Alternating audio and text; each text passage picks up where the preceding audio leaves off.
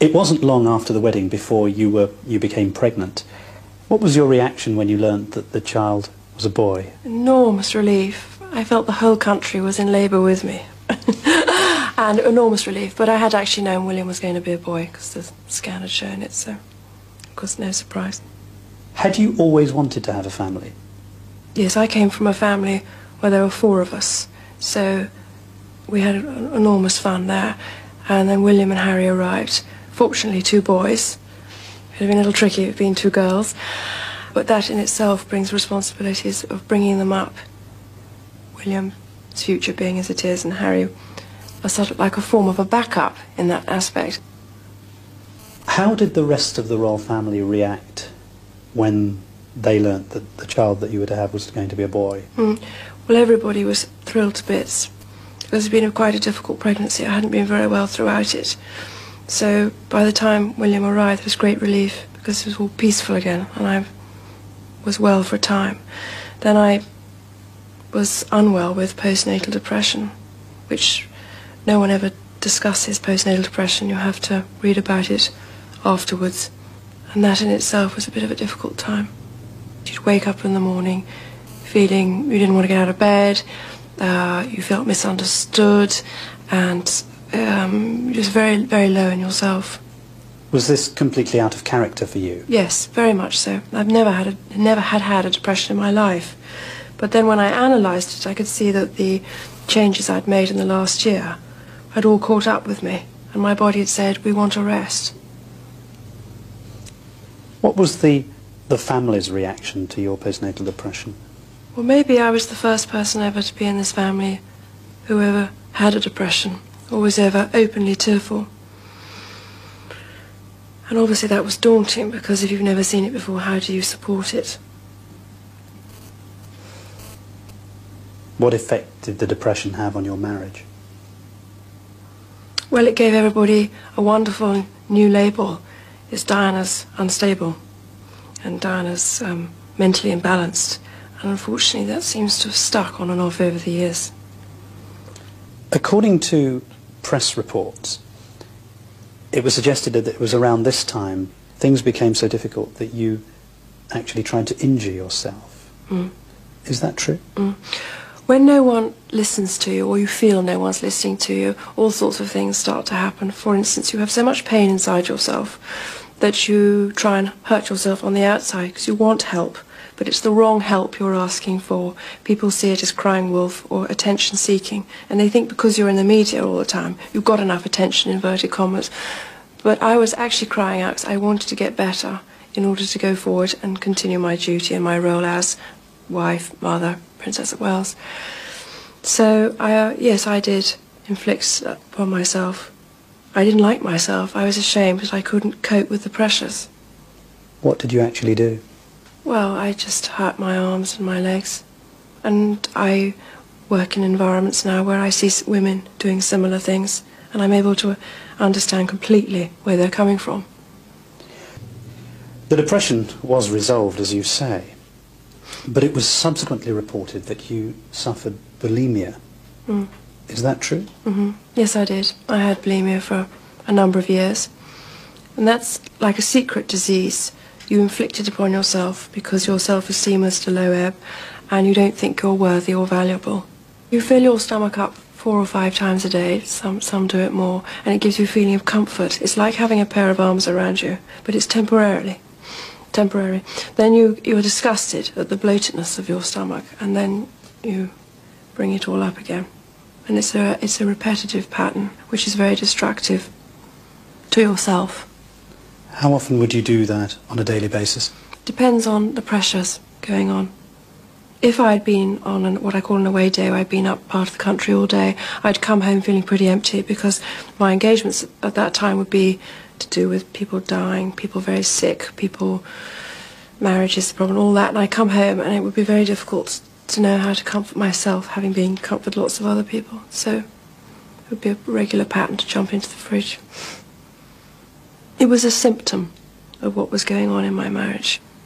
I was crying out for help, but giving the wrong signals. And people were using my bulimia as a coat on a hanger. They decided that was the problem. Diana was unstable. And so you subjected yourself to this phase of binging and, and vomiting? You could say the word subjected, but it was my escape mechanism, and it worked for me at that time. Did you seek help from any other members of the royal family? No. You, you have to know that when you have bulimia, you're very ashamed of yourself, and you hate yourself. So, um, and people think you're wasting food. So it doesn't. You don't discuss it with people. And the thing about bulimia is your weight always stays the same, whereas with anorexia you visibly shrink. So you can pretend the whole way through. There's no proof.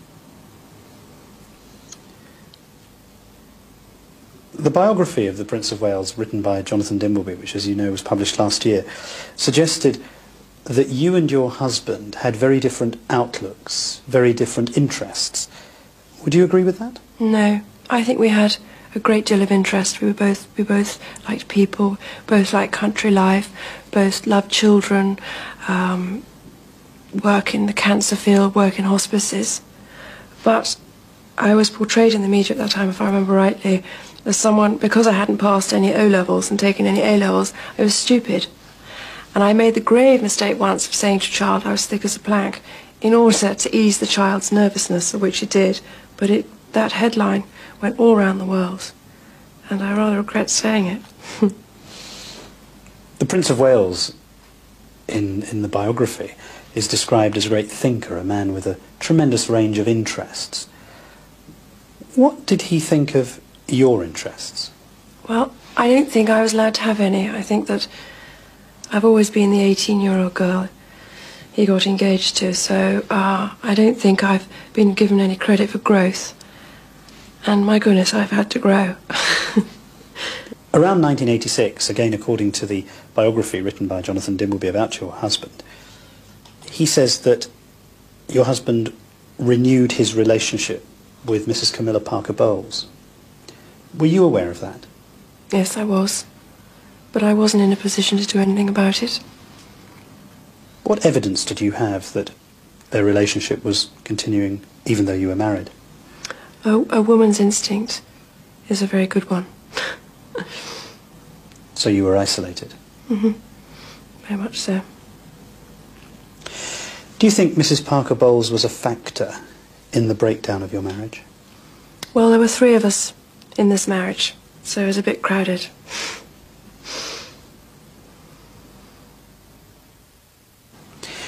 By the December of that year, as you say, you'd agreed to a legal separation. Mm. What were your feelings at the time? Deep, deep, profound sadness. we we had struggled to keep it going, but obviously we'd all, we both run out of steam. And in a way, I suppose it could have been a relief for us both that we'd finally made our minds up. But my husband asked for separation and I supported it. It was not your idea? No, not at all. I come from a divorced back background, and I didn't want to go into that one again. What happened next? We, I, I asked my husband if we could put the announcement out before the children came back for school Christmas holidays because they were protected in the school they were at, and he did that. And it came out on December the 9th. I was on an engagement up north. I heard it on the radio. And it was just very, very sad, really sad. A fairy tale had come to an end, and most importantly, our marriage had taken a turn, a different turn. Do you think the Prince of Wales will ever be king? Mm. I don't think any of us know the answer to that. And obviously, it's a question that's in everybody's head.